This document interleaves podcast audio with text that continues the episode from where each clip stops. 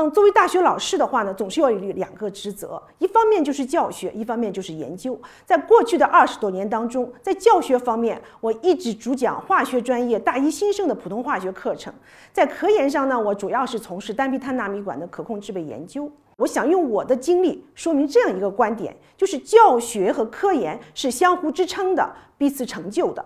这两者呢，其实是相通相融的。那夯实基础、勇于创新、明确目标、百折不挠，都是要做好这两方面工作所具备的要求。就从我这个研究的这个对象碳纳米管说起吧。那么碳元素呢，是在元素周期表当中。第二周期第四主族的这样一个元素，这个元素呢真的是特别的神奇。那么就有人说的话，二十世纪如果说是硅的世纪的话，二十一世纪就有可能是碳的世纪。我们这个碳到底神奇在什么地方呢？首先，我们整个的有机生命体体系完全离不开碳，没有碳的话呢，就没有有机生命体。如果是从材料的角度来说，我们现在日常生活当中都离不开高分子材料，那么碳也是在这个组成高分子材料的必需元素。那碳的话，它本身的单质的形态也是特别丰富多彩的，而它这些丰富的单质的话呢，都是一些非常好的材料。纳米管是有一个 sp2 杂化的碳形成了六圆环，那么这些六圆环呢，再连接起来形成一个这样管状的这样一个结构。因这样的一个结构的话呢，就赋予了它特别优异的性能。它是一个超轻的、超强的、超稳定的材料，而且具有最好的热导率、最好的载流能力。因此的话呢，它在航空航天、国防啊、健康、能源各个方面的话都有可能应用。作为一个半导体材料来说，它和硅相比，它首先是一个直接带锡半导体，而且它对电子和空穴的迁移率都非常高，是硅的差不多两个数量级还要高，而且它迁移率呢是均衡的，这就给我们对它呢在这个信息产业当中运用产生了很多的这样的一个期待。所以说的话呢，碳纳米管显然是一类主导未来高科技竞争的一个战略性的材料。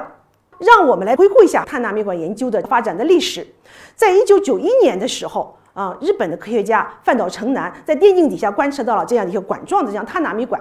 那么这个碳纳米管的话呢，就一下子就进入了我们这个所有的科学家的这样的一个视野。在一九九八年的时候，第一个基于碳纳米管的晶体管做出来了。那么它的优异的性能立即引起了大家的一个非常广泛的兴趣，甚至于呢，有人认为它有可能替代硅。国际的半导体路线图委员会就把碳纳米管列到了线路图当中去。但是的话呢，很快我们就发现它遇到了这样一个瓶颈性的问题。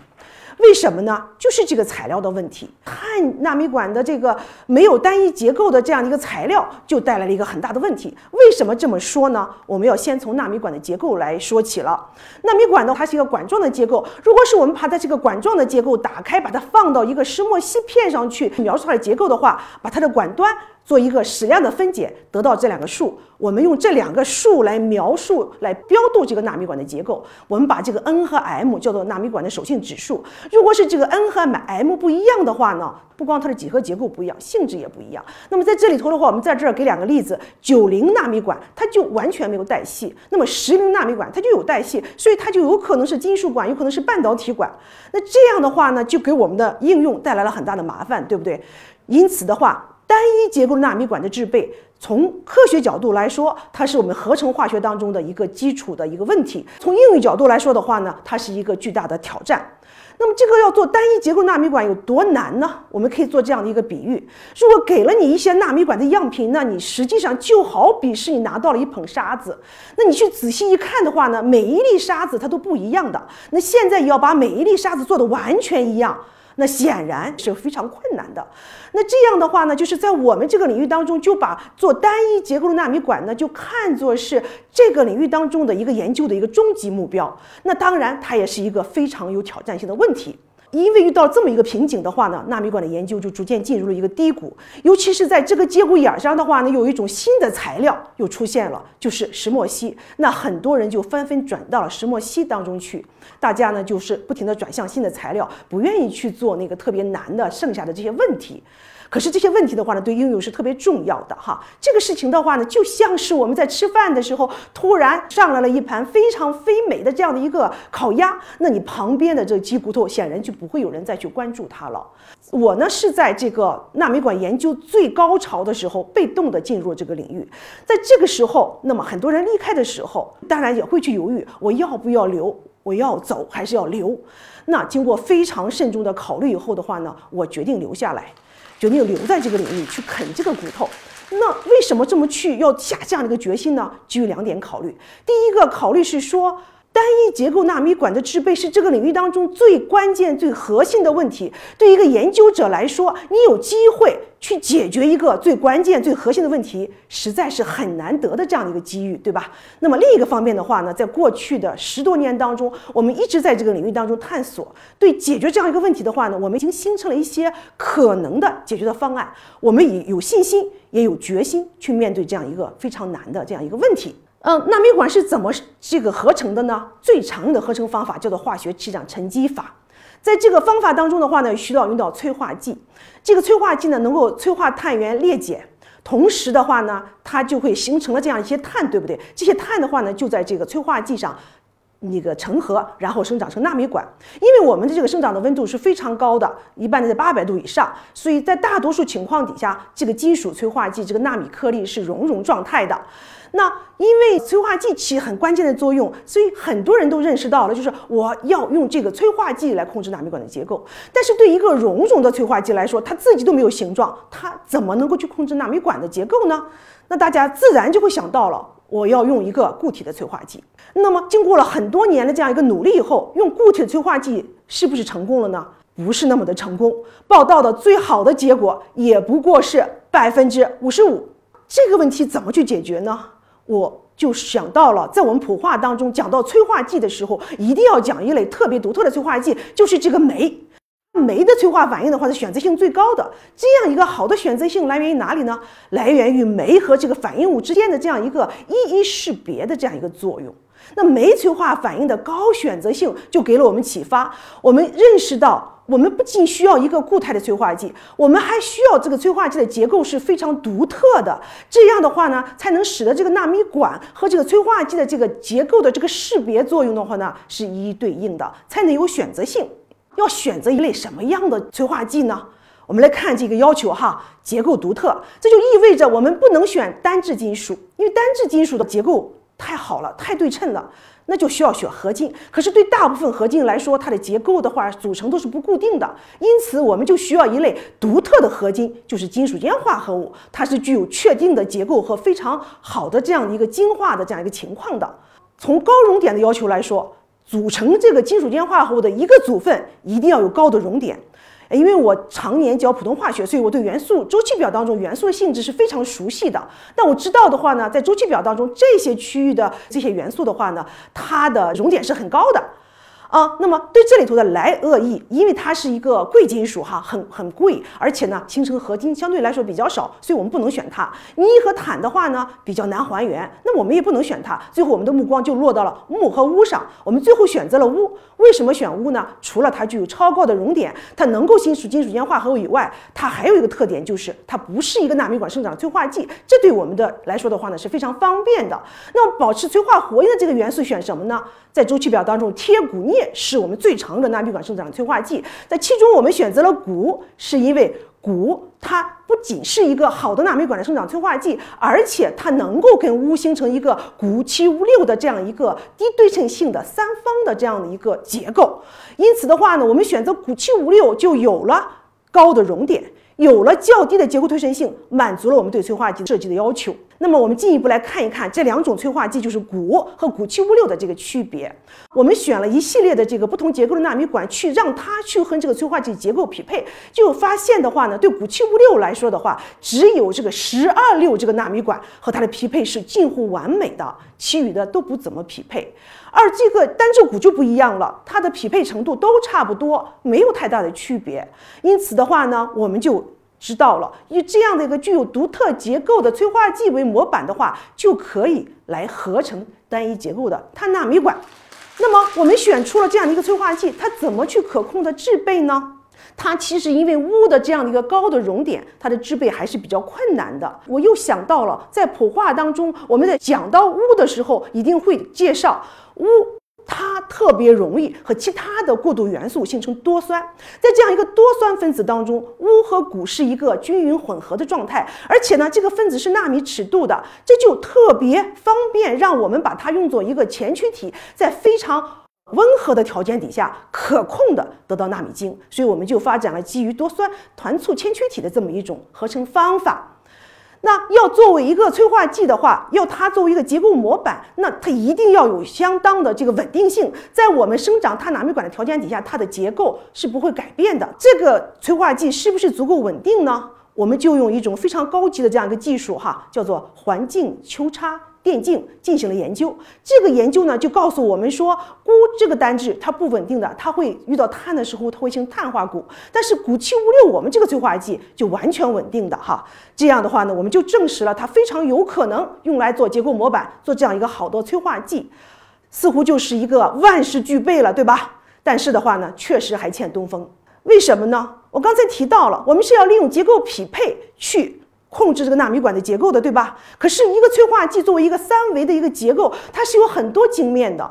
不同的晶面匹配不同的结构的话，那就意味着在同一个晶粒当中都可以长各种各样的管子。我们怎么能够有选择性呢？这的确是一个非常难的问题。那我们怎么办？只能再回到化学的基本原理当中去找思路。这个化学热力学和化学动力学。都是我们普通化学教学当中最核心的内容。那么化学热力学的话呢，是从能量的角度去考虑问题；化学动力学的话呢，是从反应速率啊各个方面去考虑问题。我们要去把它一个化学过程开发成可用的话呢，我们一定是要从化学热力学和化学动力学两个角度去做努力，经过协同的这样的一个优化以后呢，才能找到最佳的条件。在我们这个体系当中的话呢。碳纳米管的和结构和催化剂的结构匹配，它的能量比较低，这是一个热力学层面的这样的一个问题啊。在动力学方面，哈，我们有没有可能找到一些思路来解决我们刚才提到的那个难题呢？这里边是有解决的办法的。我们就发现的话呢，不同结构的这个纳米管，它喜欢的这个供碳条件是不一样的。对十二六这么一种管子的话，哈，它就喜欢很快的多多的供碳。那对十六零这样一种管子话呢，它就希望你慢慢的少一点的供碳。那么这就是它的生长的动力学习性的不同。那利用这一点的话，我们就有可能通过优化碳源的供给条件来提高它的选择性。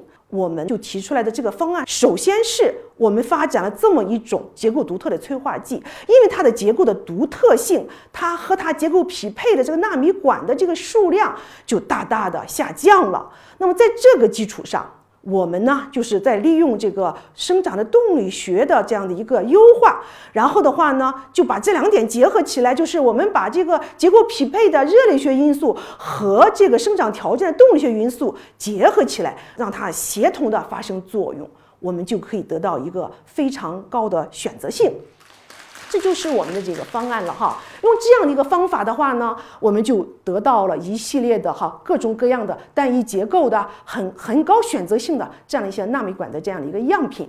这个工作我们完成了以后的话呢，我们再来看一下这个纳米管研究的发展史哈。那么这些评述专家们就认为呢，我们这个工作的话呢，提出了这么一种制备单一结构的一个碳纳米管的这样的一个方法。实际上就成为了纳米管逐渐进入一个新的发展期的这么一个代表性的这样一个贡献。那么这个工作啊发表以后的话呢，就是也引起了很多的这个回响哈。美国化学会的化学和工程新闻就把它列为了当年度的十大顶尖国际化学研究。英国皇家化学会它的那个机关刊物《化学世界》上呢，它就引述了呃美国莱斯大学的 Baron 教授。他呢的一个评述，他认为的话呢，我们这个催化剂的解决了一个纳米管可控制备当中的一个难题哈，它有可能会改变纳米管的产业。它纳米管发展的话呢，实际上是给我们的这个信息技术带来了更多的可能，它就是可以和这个硅基技术融合起来，就给了我们就更大的能力去做更好的性能的这样的芯片。当然，我们知道的话呢，离我们真正改变纳米管产业的那天还非常非常的远。我们只能说万里长征才迈出了第一步，后边还有非常远的、很艰难的路去走。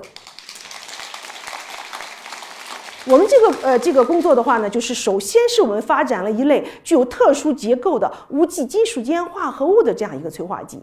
那么我们也这个建立了一种以多酸团素为前驱体的那个金属间化合物催化剂的制备方法。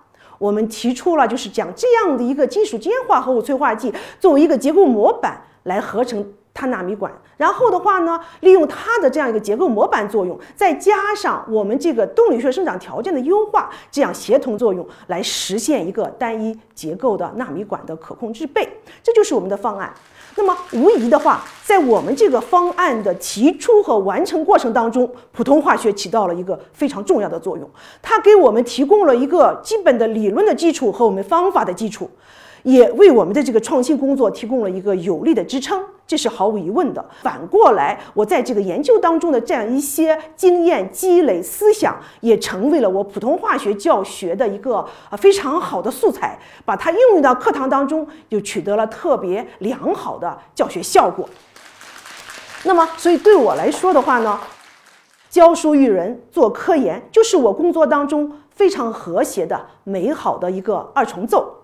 那么对人才培养来说，除了从这个本科教学以外，另一个侧面当然是研究生的培养。嗯，我非常感谢我们课题组的研究生，他们主动的选择跟我去啃这样的硬骨头。当然，他们也得到了很好的锻炼。那么屏幕上这三位年轻人呢，他们呢就是因为在跟随我攻读博士学位期间，对我们刚才提到的这个课题的研究的贡献，而跟我一起获得了国家自然科学二等奖。那么因为。啊，因为我在这个呃教学呃教书育人方面的贡献呢，我也获得了北京大学十佳教师、十佳导师，还有北京市的高等学校呃教学名师等等这样一些荣誉称号。但是的话呢，这样一些这个呃。荣誉来说呢，对我来说真的是不算什么。就像我刚才提到的这些年轻人，这些优秀的年轻人，从我们的课题组啊出来以后呢，他们成长为非常优秀的学术带头人，带领他们的团队去取得了更大的成绩，才是让我最引以为自豪、最骄傲、最高兴的事情。所以说的话呢，这就是作为老师所独有的乐趣。那么这两张照片的话呢，都是从未名湖的最西角拍过去，这是大家最喜欢拍摄的一个角度。但是你如果是换一个角度，是不是就有不同的风情呢？那么你也可以放过博雅塔，去放眼一下我们的未名湖。我们要去欣赏未名湖的美，就需要一双寻找美的眼睛。那么对我们科学研究也是一样的，我们要做创新性的科学研究，我们也需要一双发现美的眼睛。就是我们的扎实的基础，扎实的基础才是我们能够去做创新的最可靠的依靠。有了它，我们才能够在科学研究的大道上独辟蹊径。谢谢大家。